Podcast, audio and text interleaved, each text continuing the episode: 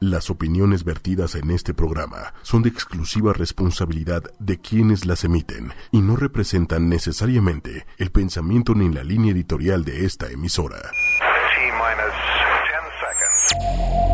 Bueno, las mujeres ya ni se diga, ¿no? Que no valemos absolutamente nada. No han faltado alusiones misóginas. A nuestro rechazo como mujeres para aceptar esta nueva era de terror. Mujeres poderosas. Una mujer poderosa es una empresaria, una ama de casa, tu mamá, tu vecina, una profesora, tu hija, una vendedora, una presidenta, una comunicadora. Tú, yo.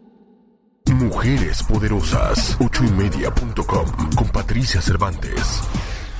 Muy buenas noches, estamos hoy una vez más en Mujeres Poderosas, hoy 2 de mayo, que acaba recién de ser un puentecito de esos que nos gustan a todos. Espero que hoy ya estén con toda la pila, no vengan cansados del puente como generalmente nos ocurre, ¿verdad?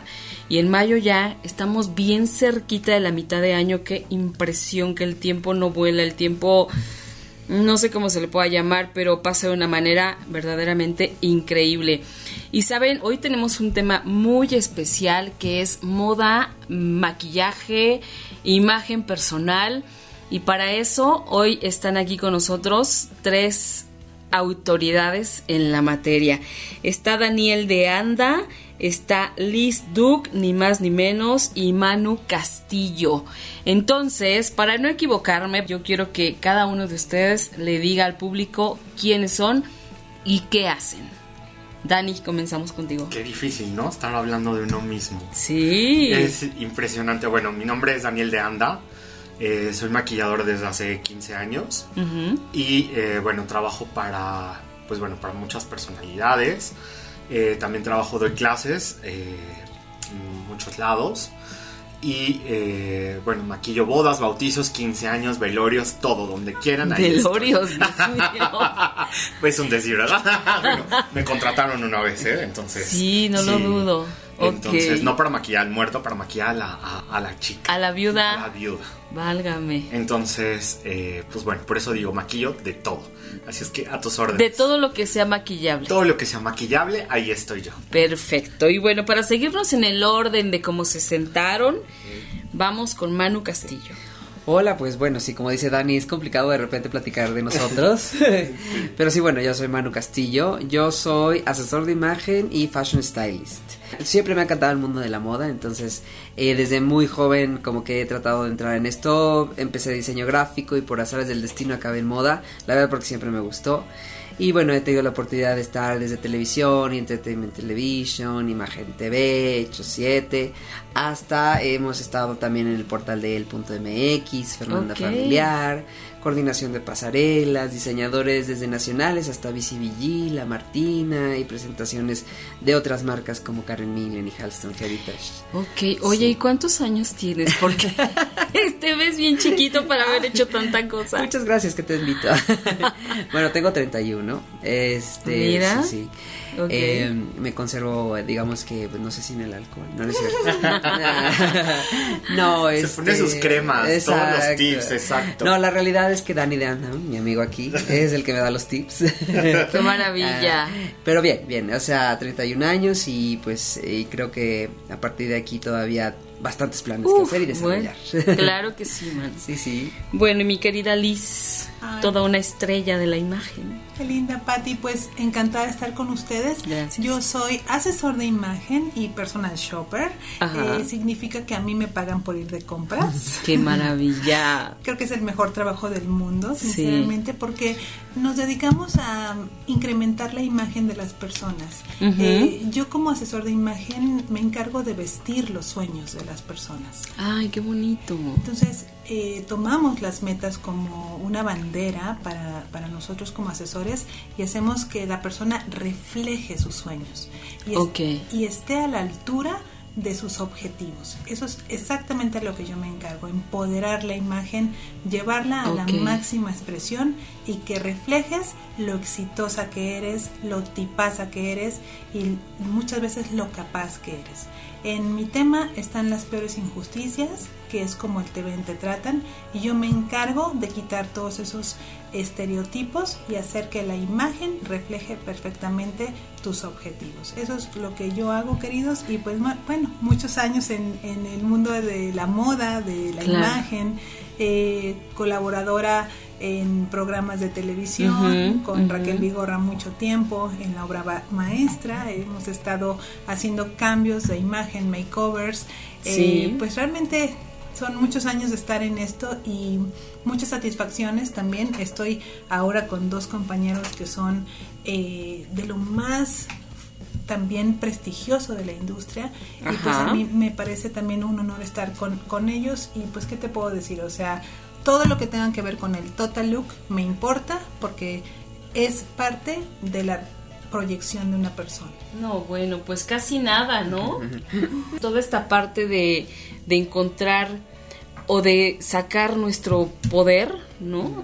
Yo creo que tiene mucho que ver con cómo nos vemos, cómo nos vemos nosotros mismos ah, y, qué podemos hacer. Pero bueno, para, para eso están ustedes hoy aquí, para enseñarle a hombres y mujeres poderosos que sí se puede. Sí, claro. Siempre se puede. Y bueno, este concepto de la belleza a mí me parece también de pronto como algo muy abstracto, porque en cada país, en cada cultura, en cada etnia, en cada lugar la belleza se, se ve de distinta manera, ¿no? Algo que para nosotros es bello, a lo mejor para los africanos es una cosa espantosa, ¿no? O viceversa, ¿no? Que dices, bueno, ¿cómo le pueden llamar belleza a tanto agujero que se hacen en la cara y en el cuerpo, ¿no? Bueno, no te vayas como a etnias, o sea, vamos en colonias aquí en la Ciudad de México. Exacto. O sea, al final del día no se maquillan, por ejemplo, iguales las de el sur que las del norte. No se, no se maquillan igual las del oriente que las de Interloma. Sí, hay, hay una gran variación, por supuesto. Por supuesto. Y, y, fíjense que yo encontré una cosa que es bien interesante, este, que, que sí quiero como leerla porque me parece que nos va como a dar un poquito más de idea de, cómo ha ido la belleza cambiando a lo largo de la historia, cómo se ha ido concebiendo de distintas maneras. Este, por ejemplo, mira, en Egipto eh, eh, toda esta parte de los símbolos era bien importante, ¿no? La belleza en Egipto era un atributo a la clase sacerdotal. Cada acto vinculado con el embellecimiento tenía un sentido simbólico y una función médica. El conol con el que los egipcios se pintaban los ojos prevenía las oftalmias del desierto, ¿no? Además de estar vinculado con el ojo de Horus, el halcón sagrado. Esta cosa del col es, es un mineral que se encontraba en... Que hasta la fecha se sigue usando. En el, plomo. Ajá. Y también, acuérdate, la primera máscara de pestañas que usaban los egipcios eran hormigas machacadas. Las hormigas machacadas, ellos las hacían y eran... Los que se maquillaban eran los hombres. Y se rasuraban las cabe la cabeza, todo el cuerpo y era como totalmente como una belleza y era tributo a, o sea, era como limpieza, como bendecir, se depilaban todo y se eh, machaban completamente hormigas y utilizaban cerusa y albayalde y el color azul era mineral completamente y era lo que se ponían, se aplicaban los hombres. Pero los el primer maquillaje era para, para los hombres al final del día. Exactamente. Y tomar en cuenta, creo que también cabe aclarar que tiene que haber antes del tema, yo creo, si hacemos un pequeño paréntesis, la diferencia entre la belleza y el gusto. Entonces yo siempre le digo como a muchos desde mis alumnos, etcétera, que pareciera que algo que es bello sí lo que platicamos por etnias y tal, pero en realidad la belleza es matemática. El gusto es el que es subjetivo. A ver, explícanos esa parte, por favor. Sí. Porque, bueno, la belleza al final, lo que concibe el cerebro como bello es lo que está matemáticamente correcto o lo que está matemáticamente este, simétrico. Algo que nos guste y que nos causa simetría, al cerebro le produce placer. Entonces yo puedo ver, no sé, un Jackson Pollock o un Dalí o un Picasso y no me puede gustar, pero porque es mi gusto personal. Pero de fuera que de verdad sea matemáticamente correcto es lo que hace que sea relativamente bello. No es, no es raro que un Taj Mahal sea perfecto de un lado izquierdo al otro y si tiene un espejo abajo de agua es también totalmente simétrico de arriba abajo. Y Dani te puede platicar más de eso porque ¿qué hacemos con las cejas, Dani, en maquillaje? Por supuesto, también como que las cejas son bien personales. Entonces, muchas personas dicen, es que a mí me gusta super marcada, o no, a mí no me gusta como muy, muy, muy ligerita, etcétera, pero es como un gusto muy personal. Exactamente. Sí, sí y, y, aparte, no a todo mundo le queda el mismo tipo, ¿no? Exactamente. Es el marco del rostro. Exactamente. A mí me llama la atención con los egipcios que ellos hace tantísimos años ocupaban el estándar de belleza actual, que es el cuerpo trapecio en los hombres y el cuerpo curvy en la mujer, que es cintura definida con caderas inclusive muy alineadas con los hombros. Esto en cualquier representación vemos inclusive hasta los gatos como los estilizaban, o sea que es al final una belleza moderna, lo que hacemos ahora, los diseñadores de moda estilizan los cuerpos a la belleza ideal es ocho cabezas, pero los diseñadores de modas empiezan a estilizar las, piernas hasta 10 o 12 cabezas. Entonces, solo ponían representaciones más curveadas cuando la mujer estaba hablándose de fertilidad. Entonces, los egipcios, la verdad, para mi gusto, estaban demasiado adelantados con este tema porque después las mujeres les robamos todo el tema del maquillaje a los, hombres. Exactamente. Sí, mujeres. Ya sabes. Fuertes declaraciones. Ya sabes cómo somos. Ya sabes, todos nos quieren robar. Oigan, y miren, por ejemplo, en Grecia les gustaba toda esta parte de la armonía, ¿no? El ideal de la belleza en la Grecia antigua no radicaba ni en los cuidados del cuerpo ni en el adorno artificial de éste, sino en la armonía de todo desde cada una de sus partes. La belleza residía en la perfección de las proporciones. Los griegos contemplaban el mundo y a sus seres como una obra de arte. Y es que es muy fuerte porque, oh, por ejemplo, los egipcios lo veían como la belleza parte de la deidad, ¿no? Exactamente. El perfeccionismo, la matemática, etcétera, lo que habíamos platicado, las pirámides, toda su arquitectura. Lo interesante de los romanos y los egipcios es que ellos empezaban a ser narcisistas. Sí. Ellos empezaban a ver la belleza como un arquetipo, estereotipo de debe ser cómo debe ser, ¿no? Entonces, ahí básicamente nos echaron a perder la vida mucho. es que Súper musculoso. Exactamente, sus dioses eran dioses del Olimpo. Sí. ellos nos pusieron también un El cuerpo era un templo. Completamente. el cuerpo era un templo. Barbas, ya había, para hombres, por ejemplo, ya había este aceites, tónicos, hasta una especie como, no shampoos, pero por así decirlo, para barbas, para pelo. Eh, había veces cuando las melenas eh, se ponían de moda más largas y más chinas había veces que necesitaban ser más lacias o rapadas. Entonces era una cosa interesantísima. Los baños que se daban. Sí, claro. sí, ese también es todo un tema, ¿eh? Los baños. Qué interesante. Los perfumes, las esencias, es cuando justo empiezan toda esta época. oler bien para llamar la atención. Es una belleza muy realizada, ¿eh? también. Demasiado. porque al final su representación escultórica eran sus dioses. Entonces, búsqueda de perfección absoluta. No, bueno, tenían unos estándares, pero altísimos que cumplirse, ¿no? Y por ejemplo, en la Edad Media era la pureza.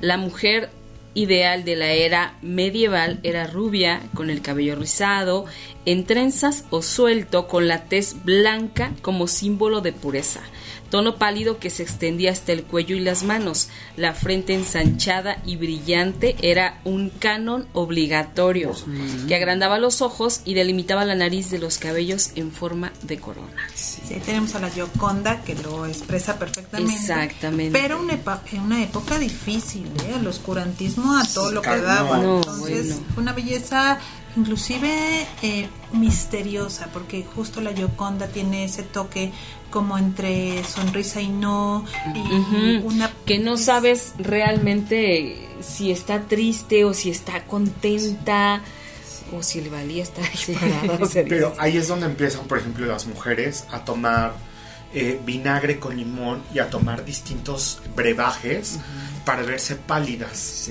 Entre más pálida se veía la mujer, era eh, también, bueno, ahí viene como el, vestido blanco, porque eran los vestidos blancos de, boda. Entre más blanca eras, tenías poder adquisitivo. Entre, entonces la gente morenita y la gente como bronceada completamente, pues era la campesina, la que andaba completamente en el pueblo. ¿no? Claro. Y la gente pálida era la gente rica, la que estaba completamente ahí. Precisamente porque tenía gente que le hacía todos esos trabajos. Entonces, si tú eras bronceado es porque trabajabas bajo el sol. Si tú tenías gente, este, esclavos, etcétera, que trabajaban para ti, claramente tú vivías adentro de tu casa, por lo tanto eras pálido.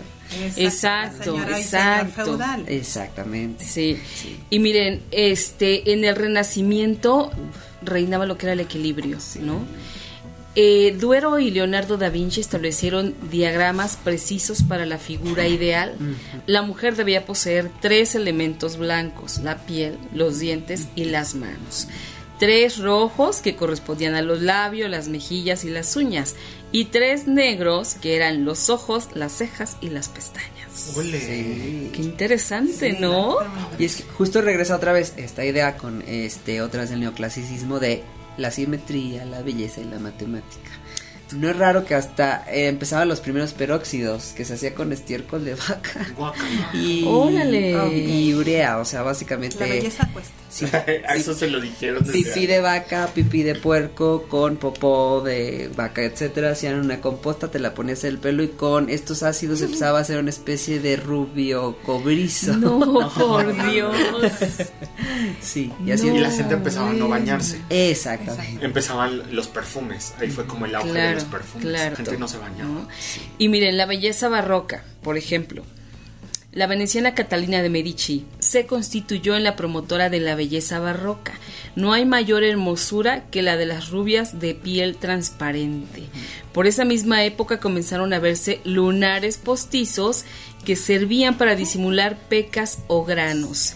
Y el colorete, el aliado que oculta la palidez que producen las noches de vigilia y las cenas. O sea, aparte eran reventados. Ah, por supuesto. Ah, fiestonones. también, ¿eh? O sea, buenas fiestas que se hacían. Sí, exacto. Ya estaba pasando un poquito la época oscura y ahora vamos a echarnos. Ahora vámonos al destrampe. Es que el barroco es hermoso, ¿verdad, Manu? Porque ahí es excesivo. O sea, ahí ya ahora sí que no hay límites, es, es, exactamente los vestidos, pero es dorado más la flor, más el brocado, más la perla. Cargadísimo, más cargadísimo. Es un estándar de belleza muy complicado para llevar porque o justo es excesivo. Las no pelucas. límite, Eh, De hecho, el hombre empieza a hacerse de una forma un poco femenina porque empieza a ponerse eh, de repente muchos accesorios, los cuellos isabelinos, las bombachas, Yo los quiero ser del barroco. tacones, muchachos. la- estas Sí. mallas que parecían leotardos más Uf. este Sí, no, calzones bueno, abombados sí, claro. bueno y encaje sobre dorado sobre bueno y, Y maquillaje que se les veían unas Sí. Piernas maravillosas, Sí, ¿no? Que sí, tenían piernas de bailarines, parecía. Maquillaje para hombre. Sí, Ahí empieza. ahí empieza Bueno, Tras. una- pues, pieles muy blancas, con estos lunares de corazoncito. Sí, o sea, bueno, el rey sol, o sea, todo esto que tenemos, supuesto, ¿no? Claro. En Francia. Y en el siglo XVIII surge el corsé. Lo pequeño y afectado es bien visto. Las mujeres utilizan el corsé y su abuso provoca desmayos, hipocondrias y anemias. Las caderas deben ser más anchas que los hombros, los brazos regordetes, los tobillos finos, las manos alargadas y la boca pequeñita.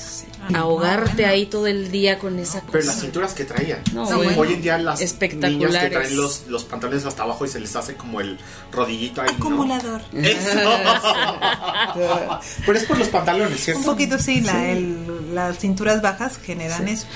Pero aquí hablamos ¿no? De hasta los órganos se afectaban. Eh, Sí, claro. Anatómicamente, el, justo toda la parte interna se afectaba. O sea, porque estos eh, corsets este, completamente de madera y de, y de una estructura metálica, pues hacía que la mujer tuviera hasta llagas. O sea, era muy fuerte. No, tomando en cuenta que no había las tanos, entonces se hacía con pieles de ballena, con las este eh, varillas eran de acero, entonces ¡Qué horror! Era ahora sí que ahí si el fashion hurts, la moda duele, ahí sí dolía y te ¿Cómo no? mataba. No, Siempre, siempre ha dolido la moda. Siempre ha dolido. la Sí, moda no es fácil, no es Siempre, fácil. siempre estar bella cuesta. Sí, exacto. Y miren, en el siglo XIX, el baño. La limpieza a, pran- a principios del siglo XIX se transforma en una cualidad que distingue a la burguesía del proletariado y es símbolo de belleza. El hábito de bañarse se impone a medida que se construyen los cuartos de aseo en las viviendas. Como regla, los pies deben lavarse cada ocho días, los cabellos cada dos meses y los dientes una vez por semana. Ay, Dios mío. Ok. Esas reglas. Ok. Qué bueno que se han movido. Y en el siglo XX viene la liberación. Gracias a Dios. La expansión de las revistas femeninas cambia la forma de mirar el cuerpo. La mujer de la primera mitad del siglo XX lucha por sus derechos cívicos y políticos. Dejan de importarle los cánones de belleza que dictan los hombres. La figura femenina tiene como un ideal un vientre plano, pechos pequeños y hombros masculinos, un cuerpo andrógino y ambiguo. No, sí, siempre lo he dicho, cuando justo estabas platicando historia de la moda, yo no digo que la historia es de la moda, es la historia de la liberación femenina, así de fácil. Exactamente. Porque el hombre algo vio en la mujer que no le gustó porque siempre ha sido poderosa, siempre ha sido empoderada, pero el hombre siempre la ha querido como menospreciar, opacar, etcétera. Pero encontró en la moda una forma de a veces amarrarla, a veces encorsetarla, a veces de tenerla en cinta y la mujer que hizo se libera, se rompe, se... entonces es una eterna lucha entonces, y el siglo XX nos dejó justo esa liberación impresionante de la mujer a través de la ropa. Qué, maravilla. Qué maravilla, porque también empieza la moda per se como la conocemos, porque la revolución industrial nos lleva a la producción masiva y es donde el concepto moda se implica, porque antes era ropa hecha en la medida también. Exactamente. bueno, Manu nos podía hablar de los dandies, por favor, es que es una cosa preciosa que él tiene que hablar de, de los hombres cuando se decoraban al máximo, que ahorita estamos teniendo un regreso, muy interesante del neodandismo, que es el tema perfecto para que Manu nos a ver, Manu. una introducción rápida. Sí, es que de hecho estamos viendo un neodandismo, este, que es como esta versión donde el hombre es muy, muy vestidor o muy, muy formal, en donde lo que busca es regresar a esta nostalgia de principios de siglo, en donde el hombre utilizaba corbata, pisa corbatas, leontina, que son estas cadenas que iban en los sacos, eh, anillos, este, mancuernillas, eh, levantacuellos, yugos. Eh, bueno, era una cosa que el hombre siempre ha tenido más accesorios que la mujer. Sí. De luego no me lo creen, pero a principios de siglo era un pavo real. Y luego que si el saco, que si el abrigo. Entonces, todo esto hizo que el hombre se viera muy formal, un caballero. ¿no? luego va a haber este arquetipos en la moda que dieran este hombre como el amor eh, o el amante ideal y eso es lo que pasa a principios del siglo. Por eso toda esta onda nostálgica del hombre bien vestido es muy sexy, que si huele rico, que si... Te claro. Entonces sí, el dandy no es raro que siempre ha existido y va a existir durante toda la historia. No, bueno, no, que, y qué padre que exista, ¿no? Siempre es lindo como ver a los hombres así tan... También plantaditos. Sí, exactamente. Y, se está retomando actualmente. Es un estereotipo que actualmente vemos. Eh, trajes de tres piezas en muchos ya caballeros que los están adoptando.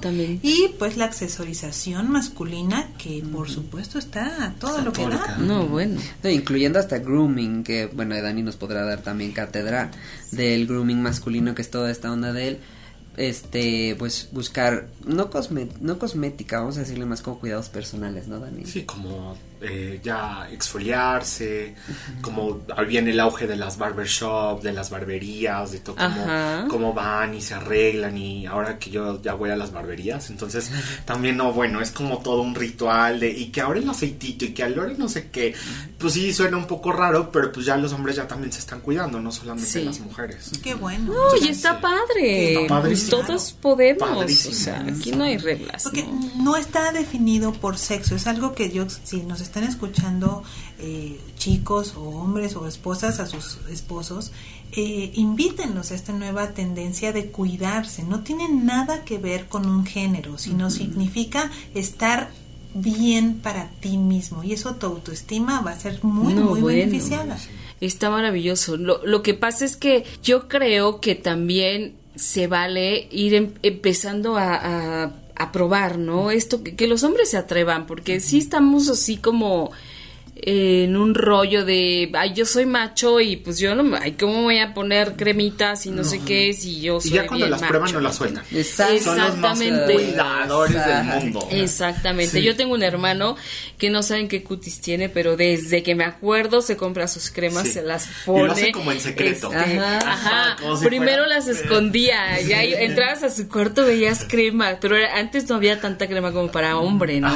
Entonces tenía las cremas de mujer ahí, se las con ella. No representa la edad que tiene, o sea, la verdad es que sí tiene un cutis bastante cuidadito. Qué maravilla. Sí, no, y se vale. O sea, Claro. todos, todos tenemos que vernos bien. Por supuesto. Es lo que trajo el nuevo milenio. Al final hay una tendencia actual de lo andrógino, de hay chicos que parecen chicas, chicas que parecen chicos, que no tiene nada que ver con la sexualidad, inclinación, etcétera. Eso es lo que quiero aclarar. Sino es más bien un estándar de belleza en donde ya todo tiene que ser de todos, ¿no? Ya lo habían impuesto los 90 con lo unisex. Ajá. Regresa Exacto, con- el 2000 justo con esta le dicen gender blender, que en inglés quiere decir no hay sexo, se, se juntan, se, se difuminan. ¿no? Exacto. Y, y fue como paulatino, ¿no? Porque también empezaron a existir estos perfumes que eran one. Exacto. ¿no? En el área de maquillaje empezaron a salir, por ejemplo, Bioterm.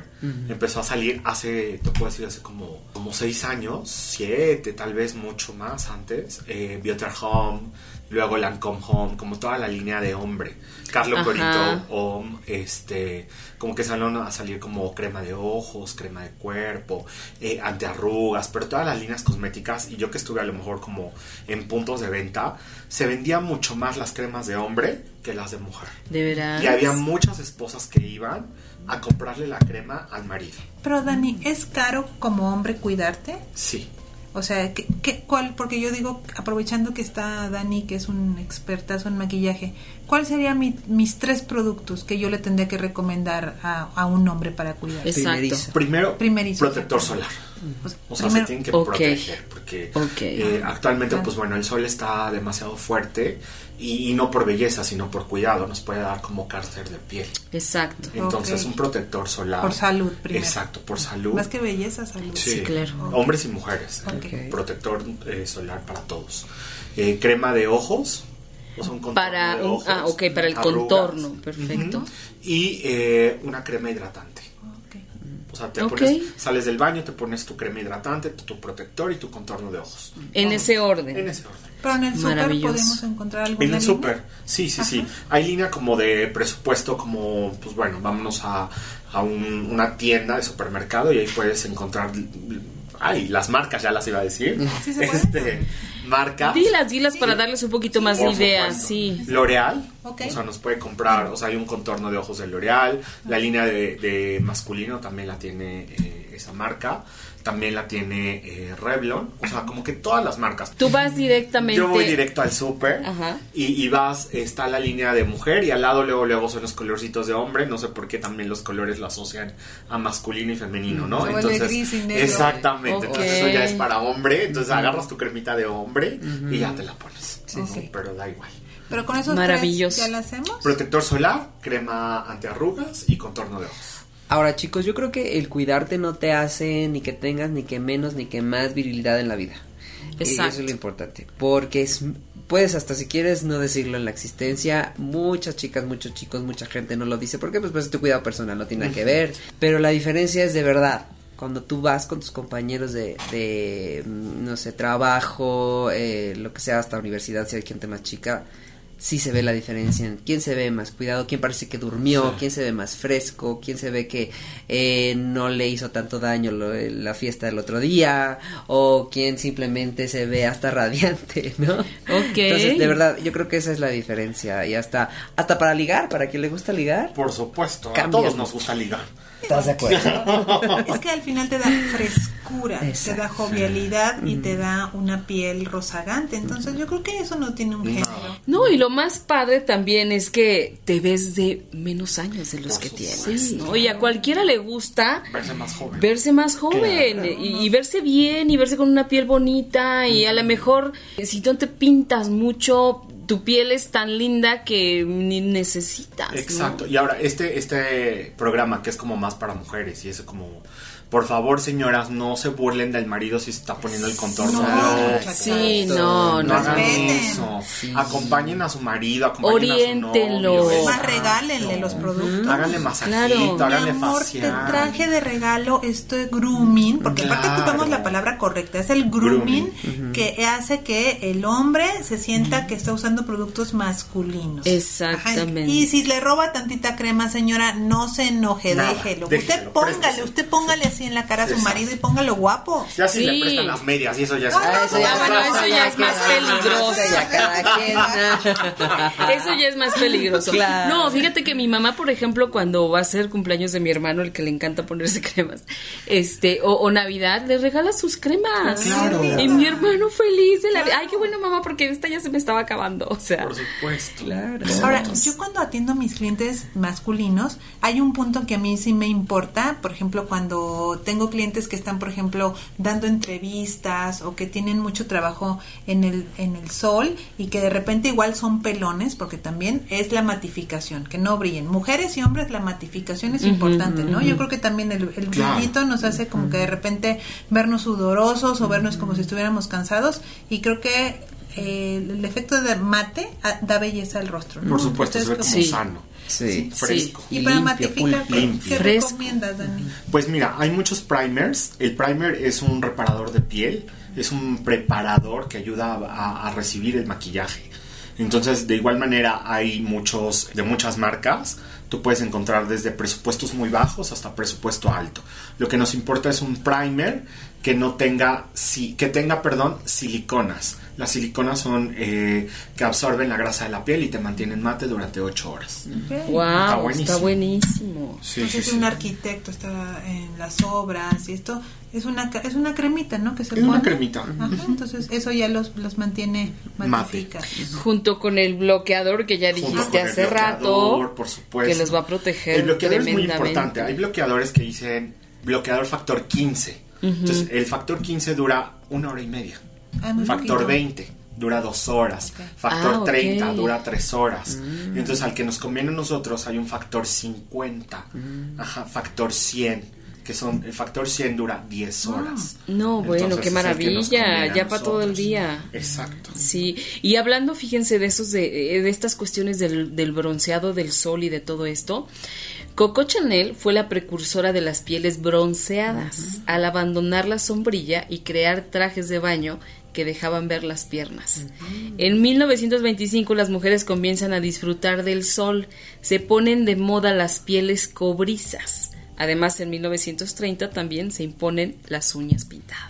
Ay, es que Coco Chanel era la más No, transgresora, bueno, fue la sí. primera mujer que se puso pantalones. Divina, no, bueno, fue la- un parteaguas Sí, en la sí. moda. Sí, la que robó del uniforme náutico la playera de líneas azul con blanco y la puso con pantalones y así andaba en la calle y todo el mundo, ¿qué onda con ella? ¿Quiere ser niño? ¿Quiere ser niña? No, quería ser ella tan tan. Innovadora. Innovadora. Innovadora, Muy una mente, Le bueno, robó La ropa interior poderosísima. a su novio y se la puso en un evento, entonces llegó con el jersey, que justo es una tela que ahorita todas las mujeres lo usamos, Ajá. y llegó con ese tipo de prendas que eran interiores de Wow. su amante, porque no era su novio, era su amante, una, una persona muy bien escogida, ella fue muy estratégica en su vida y generó pues un look completamente nuevo e inventó también el LBD, que es el Little Black Dress, que toda mujer tenemos uno colgado en el closet. Entonces, tremenda mujer avanzada. Innovación al 100%. 100%. Amo.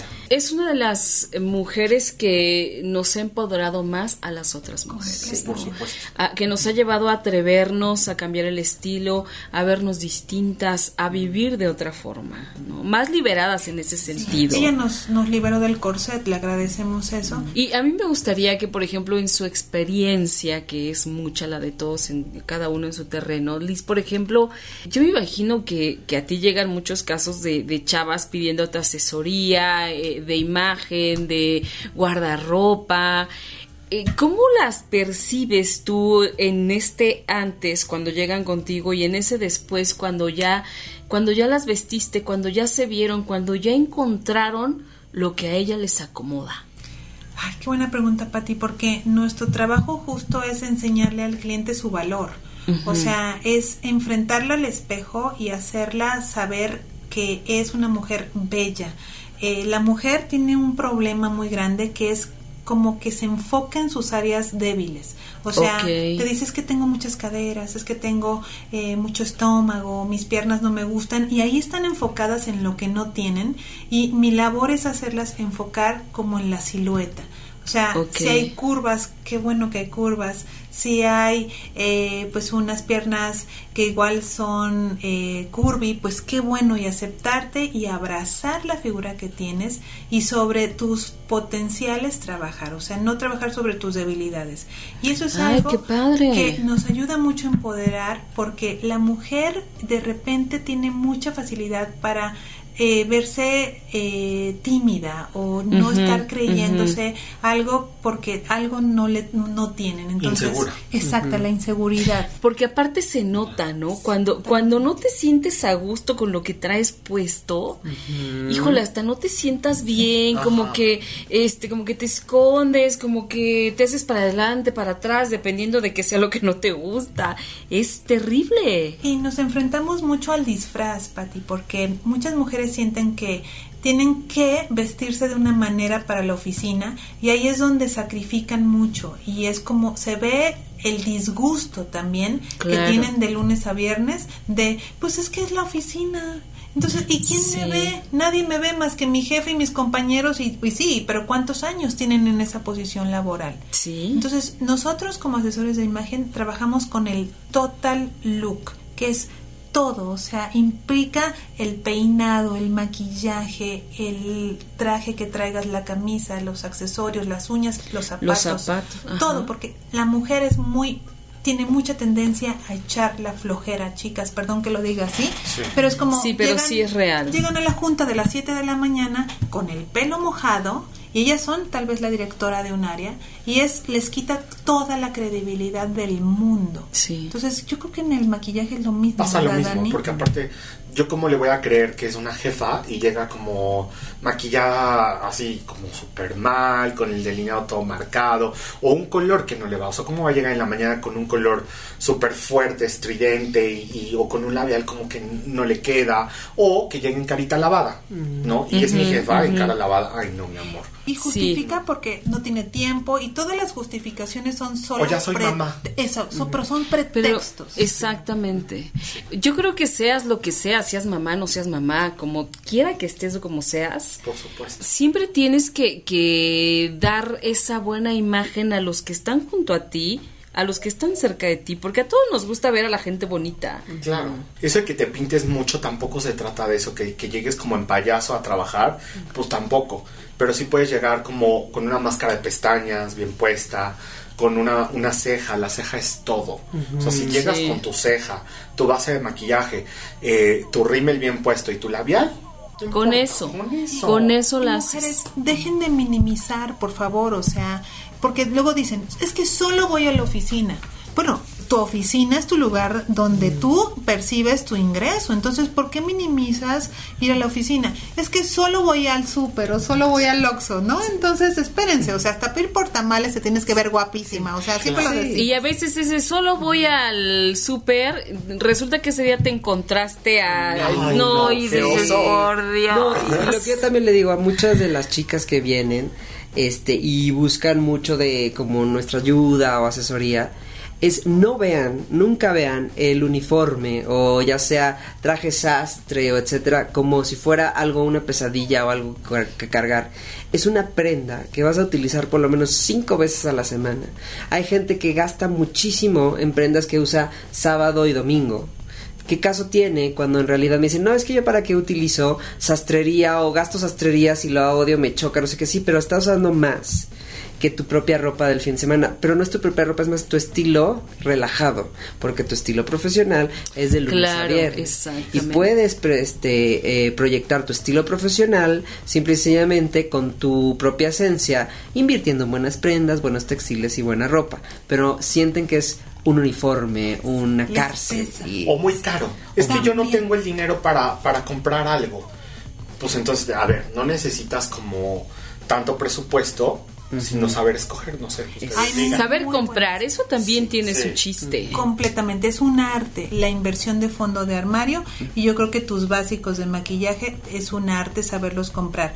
Para eso si no sabes, pues estamos los profesionales que te podemos hacer una lista de fondo de armario, un personal shopper de beauty o un personal shopper de tu fondo de armario y eso hace que con poquitas prendas, porque hay un mito que parecería que los closets tienen que estar retacados o tener mil productos de beauty, Entonces, son puntuales los productos que necesitamos tener y una lista de 15, 20 prendas para que un armario funcione y sea rentable y tenga rotación. Claro, muchas veces la clave está en toda esta combinación que puedes ir haciendo con, con las 20 prendas que tienes. Exacto. De hecho, hasta hay un ejercicio que a veces hacemos que con 14 prendas, llámese tops, bottoms y hasta de verdad un par de zapatos y una bolsa, puedes generar más de 15 días sin lucir como fotografía.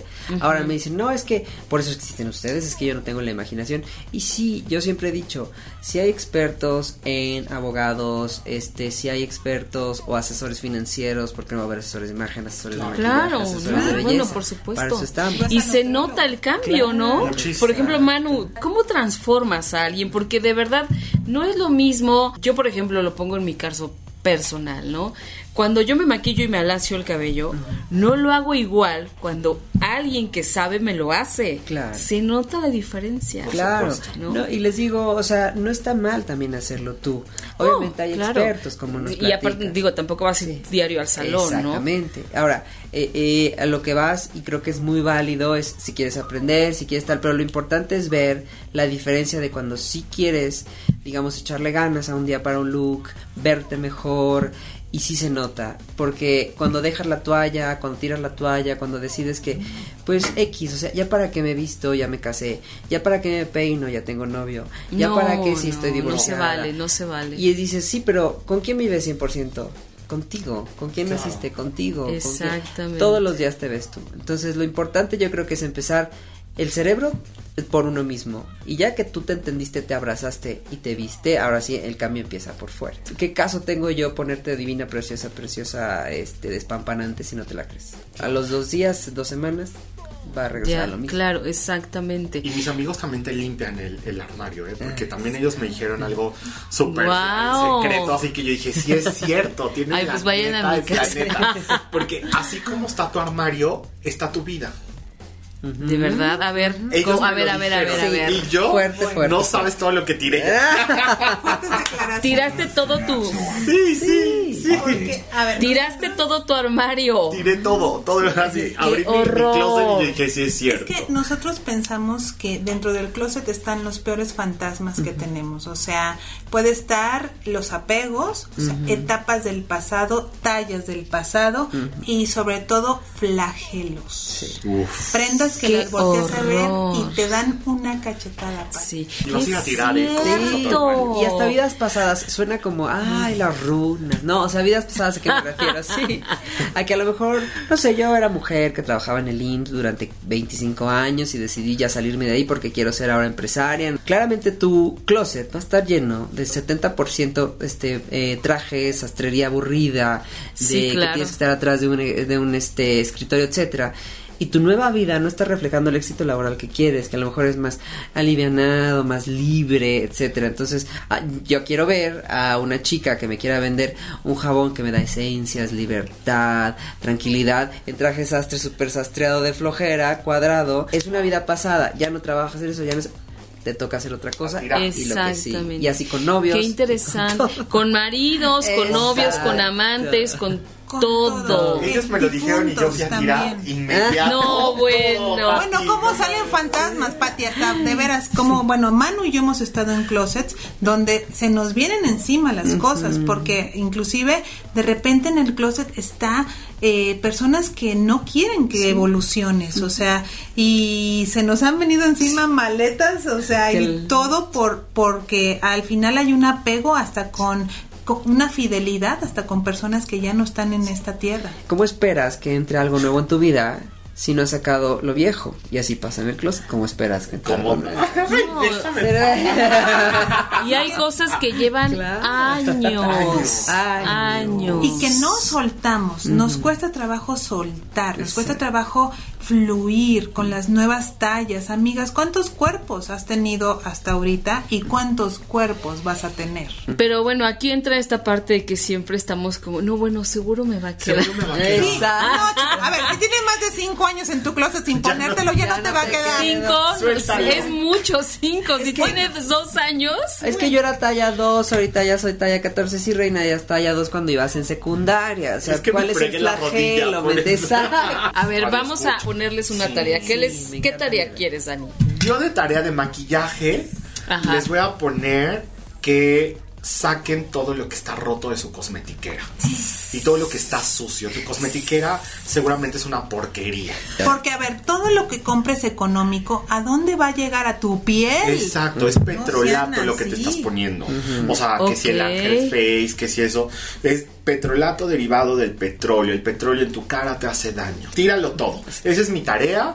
Y yo, eh, que nos escriban por medio de Timmy Patty, que nos digan más o menos que. No, no, no, tú, a ver, ¿a dónde te pueden encontrar a ti? ¿Dónde te pueden consultar? ¿Dónde te pueden pedir ayuda? Buenísimo. A mí me puedes escribir en Daniel de Anda en Facebook o en Instagram. También me puedes poner como hashtag de Anda Makeup y escribirme. Y, yo con gusto te digo más o menos después de lo que tires, pues te acompaño. A lo mejor puedes ir eh, escribirme y me puedes decir a lo mejor qué tono me queda, qué tono no me queda de maquillaje, qué, cuál es el que yo te recomiendo. Perfecto. Porque pues bueno, hay muchas cosas muy económicas que no nos sirven. Aparte, tú haces sesiones, porque lo he visto en Facebook, así que síganlo en Facebook. Tiene sesiones de preguntas y respuestas. Y las contesta todas. Manu.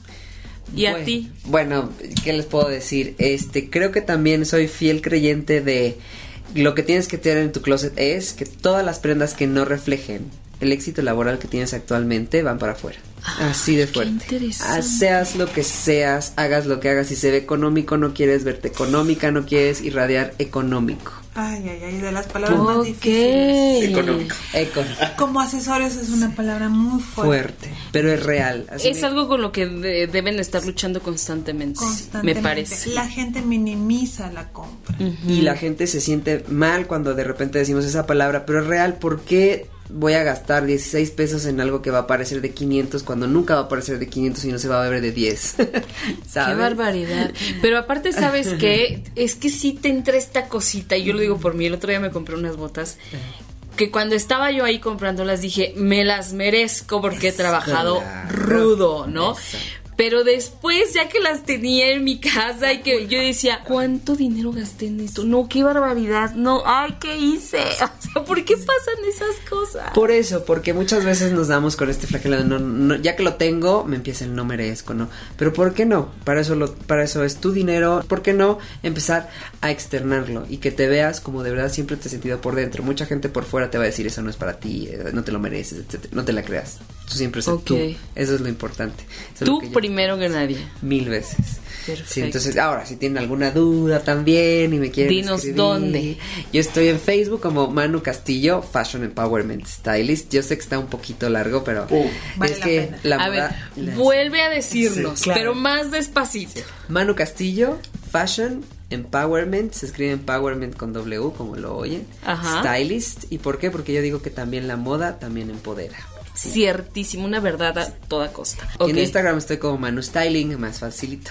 Manu Styling. Manu Styling. Exacto. Perfecto. Ahí cualquier cosita me pueden también echar un, grito y con gusto, dudas, aclaraciones, para ahí estamos. Qué maravilla. ¿Y tú, querida Liz? Y pues yo mi consejo de oro, amigas, es que le metan los filtros a la compra. Una vez que estás en la tienda, revisa que uno te guste, por supuesto te tiene que gustar, pero dos, refleja tu estilo te hace justicia a tu cuerpo, habla de lo interesante, habla de tu capacidad esa prenda de vestir o te quita poder o te desempodera. Entonces, recuerda, ¿quién lo va a usar? Lo vas a usar tú. Premiate, compra puntual, no compres de más, no seas una fashion victim y pues si se te complica, también podemos hacer un una estrategia perfecta para que tus prendas funcionen y generemos una auditoría en tu closet en donde revisamos prenda por prenda que efectivamente te esté bien en tus colores, esté bien en tu estilo, refleje tus objetivos y sobre todo te haga sentir bella, te haga sentir segura y te lleves al mundo una prenda que comunique lo que eres. Qué maravilla. ¿Y dónde te encuentran, pues, Liz? en Facebook estoy como Liz Duke en página fan y en Instagram estoy como liz.duke a sus órdenes y pues vaya lo que se los ofrezca, estamos ahí ahora sí que para servirlos. Ok, Liz es con Z y Duke es seca al final. Es como pato en inglés, exactamente. Exactamente. D-U-C-K. A mí me gustaría, porque es una pregunta que, que hago casi siempre a todos los invitados, Dani, ¿dónde radica tu poder? Wow, wow, qué buena. Daniel es tremendo, ¿eh? Entonces vas, Dani. Porque tú eres un hombre muy poderoso. A Dani yo lo conocí en la filmación de un cortometraje. Así es. De un personaje de cuyo nombre no me quiero acordar. Yo no me acuerdo tampoco. Pero ahí nos conocimos. De ahí para acá, pues lo he ido siguiendo, nos hemos ido siguiendo Sí, como en. Facebook y todo. Y no, bueno, es un tipazo y trabaja como loco. Yo no sé dónde saca tanta, tanta energía. Yo tampoco sé. ¿Dónde radica tu poder? Creo que mi poder radica en la empatía que tengo con la gente. Ahí Ok. es con ser empático, entender a la otra persona, ponerme en los zapatos de la otra persona. Ujú. Creo que ahí es donde eh, hay veces que hasta digo, újole, o sea, si, si la persona está triste, está bien, está mal, porque también me pongo como triste con, con la otra Te persona. clavas Ah, como en exacto. esa parte. Pero creo que mi poder es en la empatía con la otra persona. Si me permiten, yo puedo agregar algo porque yo soy su amiga y aparte también he sido su clienta. Su poder también radica, aparte de la empatía, en su conocimiento. Sí. Él sabe exactamente lo que está haciendo, no es un improvisado, tiene muchos años de experiencia y te recomienda puntualmente lo que necesitas. Es un gran profesional. Qué maravilla, querido Dani. Son mis amigos. Compañeras y compañeros. Y Manu, Híjole, qué Tu poder. tan fuerte, porque sería como echarte flores, pero Exacto. no. No, no, lo que pasa es que aquí también se trata de reconocernos y de que todos los que nos estén escuchando también lo piensen y digan, a ver, ¿cuál es mi poder? Porque Bueno. todos somos poderosos. Sí. Y bueno, yo creo que empezaría por una que de repente falla y falla como muy común en, en todo el mundo, pero creo que hay cierto y siento que yo también lo tengo parte de humildad, eh, porque es muy fácil en el mundo de la moda subirte al ladrillo y que se te vaya el rollo y que te la creas. Sí, aunque suene difícil, a veces tú solo te tienes que hacer este como coco wash de, oye, no.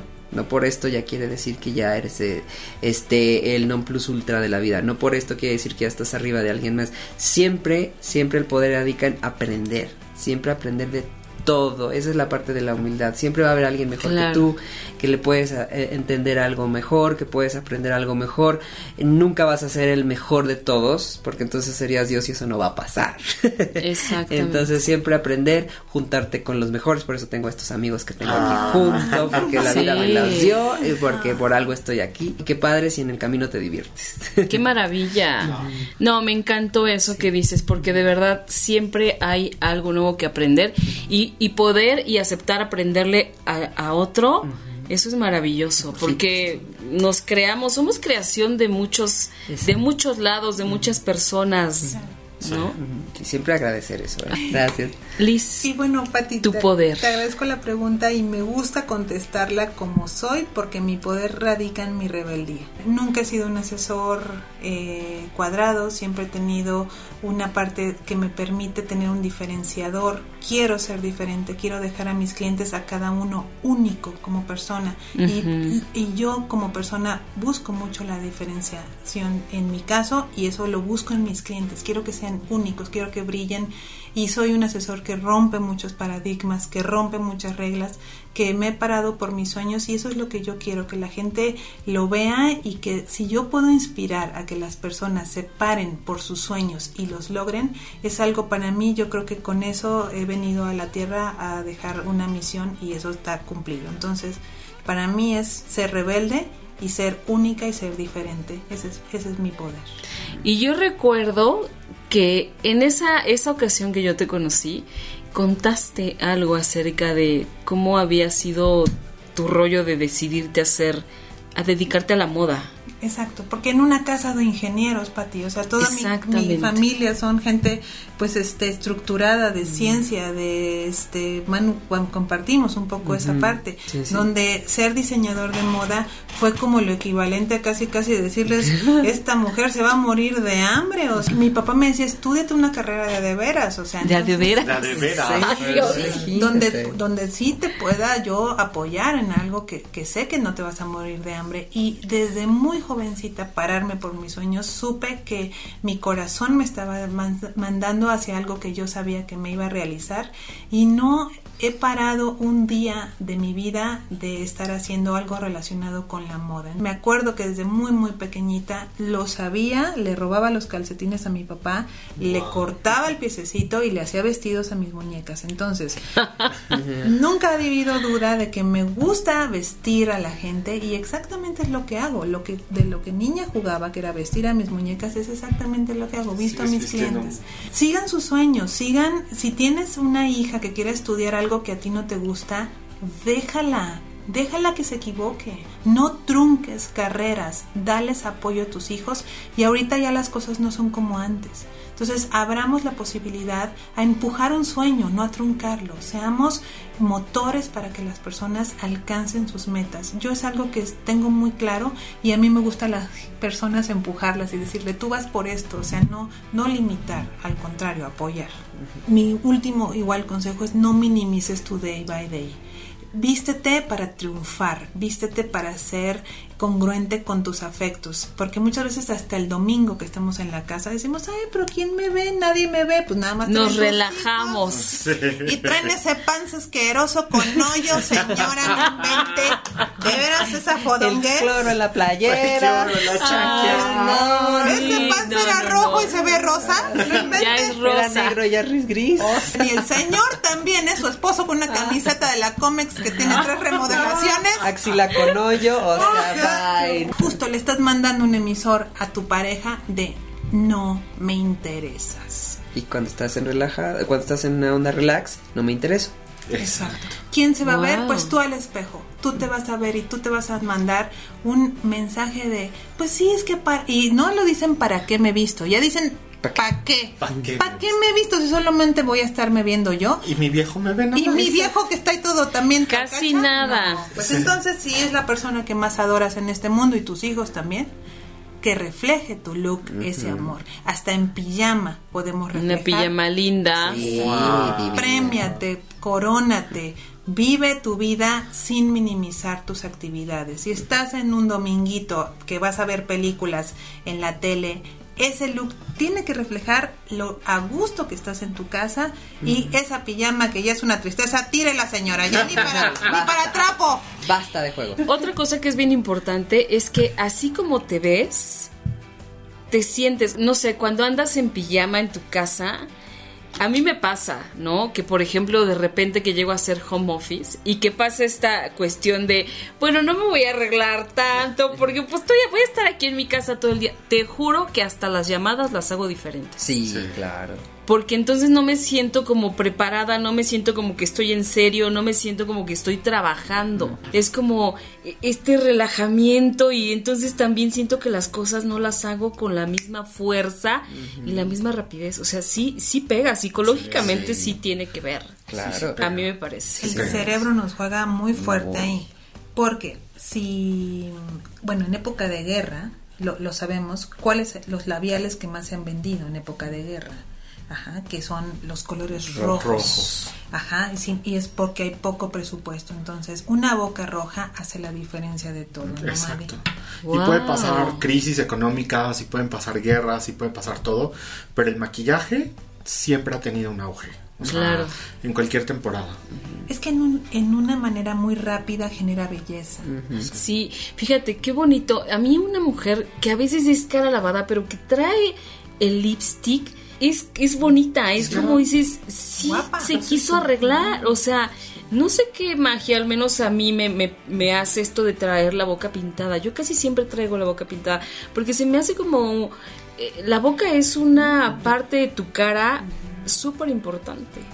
Y entonces ver a esas mujeres con sus boquitas pintadas es maravillosa. Y de la edad que sea. Que sea, y no le tengas miedo al color. Porque siempre dicen, ay no, ¿cómo me voy a poner este rojo? Pues si no soy qué o no sé. No, no tiene nada que ver. Si se te ve lindo, ¿qué importa si es rojo, violeta, rosa, naranja? Si se te ve bien, lúcelo. No tengas miedo de captar los reflectores. O sea, si la gente te voltea a ver, qué bueno. Qué bueno. Lo peor que nos puede pasar es ser un fantasma. Que nadie te vea. ser gris completamente. Sí, no es raro el maquillaje pino, poca roja, delineador eh, de este catay o de ojo rasgado y ceja marcada. Con esos tres. Ya, ya está. Celebra tu cuerpo, celebra tus curvas, acéptate, deja de darte flagelo tú sola porque tú eres la única persona que te está juzgando duro. Muchas personas te ven y te ven tan hermosa y no lo puedes reconocer. Entonces, acéptate. Primero. Claro, empecemos por ahí. Y bueno, chicos, el tiempo se nos ha ido. se nos acabó. Se nos acabó, pero vuelvan a venir, vuelvan a venir, por favor. Vuelvan a venir. Encantada. Gracias a Daniel por la invitación. No, gracias. Felices de la un trío de, bueno, ganadores. Estamos ya. que la Pandora ni que nada. No, bueno. No, está maravilloso. De verdad se los agradezco mucho. Hemos aprendido muchísimo de ustedes en todos los sentidos. Hacen una labor bien bonita de poner bella a la gente, de embellecer a las personas. Por fuera. Hay mucha gente que ya por dentro es bella y ustedes lo hacen por fuera y lo hacen muy bien. Así que yo agradecidísima de que hayan estado hoy con nosotros. Entonces, chicos, bueno, pues nos despedimos. Los esperamos la próxima semana en punto de las 20 horas por 8 y media punto com. Un beso, hasta pronto. Bye. Si te perdiste de algo o quieres volver a escuchar todo el programa, está disponible con su blog en ochoymedia.com y encuentra todos nuestros podcasts de todos nuestros programas en iTunes y Tuning Radio. Todos los programas de ochoymedia.com en la palma de tu mano.